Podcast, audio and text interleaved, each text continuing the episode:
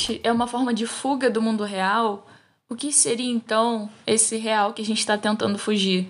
O que seria esse outro lugar para onde a gente está indo? Seja muito bem-vindo ao podcast Exposições de Si, um espaço sobre experiências, teorias e inspirações sobre o pensamento artístico. Meu nome é Juliana Barros, também estou presente lá no Instagram, no arroba exposicões. Essa relação entre arte e fuga do real tomou conta dos meus pensamentos ultimamente, porque tem acontecido não só comigo, mas eu tenho observado cada vez mais as pessoas dizendo que quando escrevem, pintam, fazem artesanato, veem filmes, escutam música, dizem ter essa sensação de fuga, né, de ir para um outro lugar mais confortável naquele momento. Será que o nosso imaginário seria mesmo um outro lugar? Pensar em imaginário, do ponto de vista do senso comum, parece que é um lugar de mentira, um lugar inventado. Só que é no imaginário que é construída toda a nossa estrutura social, por exemplo, as nossas ideologias. Quando você nasce, já é inserido em uma família, em um sistema econômico, em crenças religiosas. Você cresce ouvindo: não pode fazer isso, não pode fazer aquilo. A sua cultura, de uma forma geral, ela tá no campo do imaginário. Então, não se trata de uma mentirinha. É um sistema simbólico que vai determinar diversas coisas que você vai fazer durante a sua vida. E muitas vezes você não vai perceber. Formar um grupo que tem interesses parecidos, ver coisas em comum no outro, gera essa sensação de pertencimento. Então, o imaginário não necessariamente é um outro lugar, porque ele determina a sua relação com o mundo o tempo inteiro. E o real? O que seria isso que eu tô tentando fugir, que a gente está tentando fugir? O real, ele não tem como descrever. Se eu for daqui até a padaria, eu vou contar para você de uma forma. Eu vou falar da escada que eu desci, do cachorro que eu vi, se outra pessoa for daqui até a padaria, ela vai contar de um conhecido que encontrou, da conversa que tiveram. Sempre vai ter algo contado de uma forma diferente. Ou seja, não dá para pensar fora do seu ponto de vista. Contar sobre esse caminho até a padaria como ele realmente é é impossível. Segundo Jacques Lacan, esse impossível seria justamente o real. Como que eu acesso um fato como ele realmente é? Eu teria que tirar fora as minhas vivências. E não tem como fazer isso. O real em si não dá para definir, para traduzir.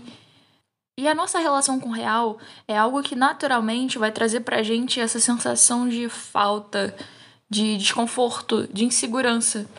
Só que a gente dá o nosso jeito simbólico de sempre contornar esse real.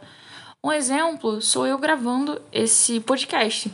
Eu sinto um desconforto porque eu não considero a minha dicção boa, eu tenho um pouco de dificuldade de organizar ideias para falar de uma forma coesa, entre outras inseguranças. Esse é o que o real me causa quando eu me deparo com ele.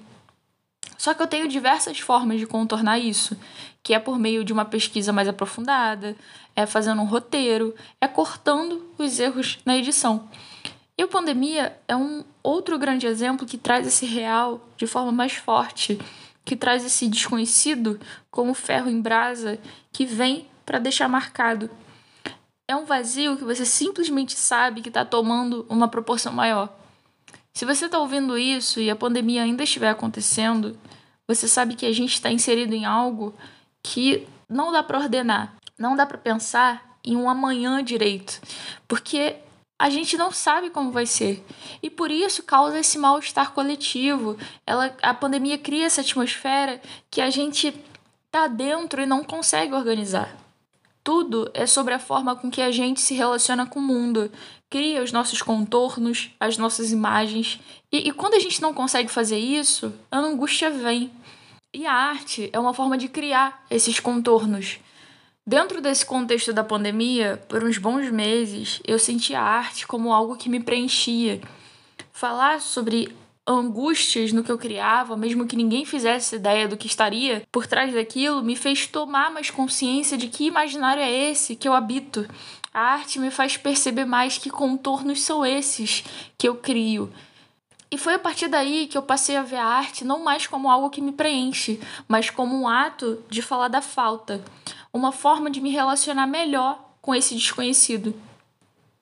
Lacan se inspirou em alguns autores que tratam da arte, como Heidegger, por exemplo, para relacionar a arte com o real. Quando você molda um vaso, você dá contorno a um vazio. O vaso é algo que não captura e nem esconde. Ele simplesmente mostra pra gente que ali existe um vazio. Então, a arte seria uma ferramenta que contorna esse real que não se interpreta. O ato de criar é algo que ajuda a entender que a nossa linguagem mora no imaginário, ajuda a saber que estamos lidando com o desconhecido, ajuda nessa diferenciação. Você dá mais atenção aos seus símbolos, às suas palavras, ao seu traço, a sensação que um filme ou uma música te trazem. É sobre perceber esse arsenal que vem do seu imaginário para lidar com as suas vivências. Então, você não pode modificar o vazio mas você pode modificar o vaso. E essa é a capacidade de moldar vasos que nos diferencia dos outros animais. Se não houvesse o imaginário, a gente não estaria aqui. E o Val Harari, no livro Sapiens, Uma Breve História da Humanidade, mostra que nós humanos só conseguimos dominar o mundo porque conseguimos cooperar em grandes grupos, através da imaginação, através de ficções. Segundo Harari, nós criamos os países, os cargos políticos, as profissões, as instituições, até mesmo a justiça, como histórias para que se torne possível uma cooperação em grande escala.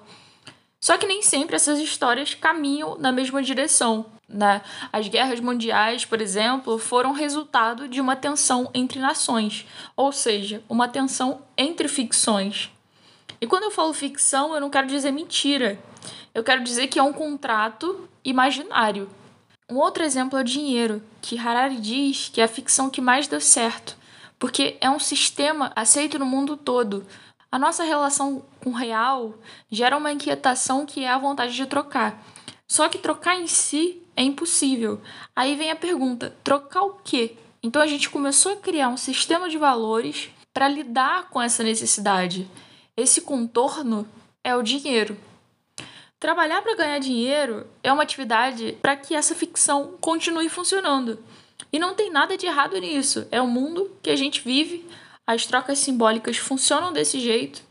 O grande problema, o que torna o dinheiro a ficção mais perigosa e geradora de angústias, é justamente porque a gente coloca isso na posição de real. Outra coisa que a gente anda confundindo com real é o virtual. A tecnologia é importantíssima, mas talvez a gente esteja cada vez mais adoecido porque vemos o, o cyberespaço como algo real. A gente compra um espaço virtual para armazenar arquivos virtuais, assina plataformas virtuais onde tem milhares de conteúdos que a gente não consegue mais diferenciar, né? Que ali se trata de um lugar de, de trocas simbólicas. Tá, mas o que a arte tem a ver com história, com guerra, com dinheiro, com espaço virtual? A arte, ela é um contorno do real, assim como todos os exemplos que eu citei. Só que a diferença é que quando a gente lida com a arte, a gente confunde muito menos ela com o real. E além disso, algumas manifestações artísticas incomodam, tiram a gente da zona de conforto e fazem a gente repensar sobre a nossa visão de mundo, as nossas inquietações que aparecem na nossa relação com o real. De qualquer forma, a arte mexe com seus símbolos, traz as suas vivências, memórias e projeções à tona, para que você se dê conta do que são esses contornos que você está fazendo em volta do real. E para fechar esse episódio, eu me arrisco a dizer que lidar com a arte é muito mais do que moldar um vaso para fazer o vazio aparecer. Lidar com arte é como andar na beira de um abismo, sem ver o que tem ali embaixo, mas sabendo que o abismo existe do seu lado. E então você aproveita esse lugar em que os seus pés podem tocar para continuar caminhando. Muito obrigada por ter ouvido essa grande viagem até aqui. Me acompanhe lá no Instagram, no arroba exposicões de si, sem cedilha e sem acento. Lá eu compartilho mais dos meus processos artísticos e anuncio também os próximos episódios. Fique à vontade para deixar seu comentário, sugestão ou reflexão. E você, quais contornos anda fazendo em torno das suas inquietações?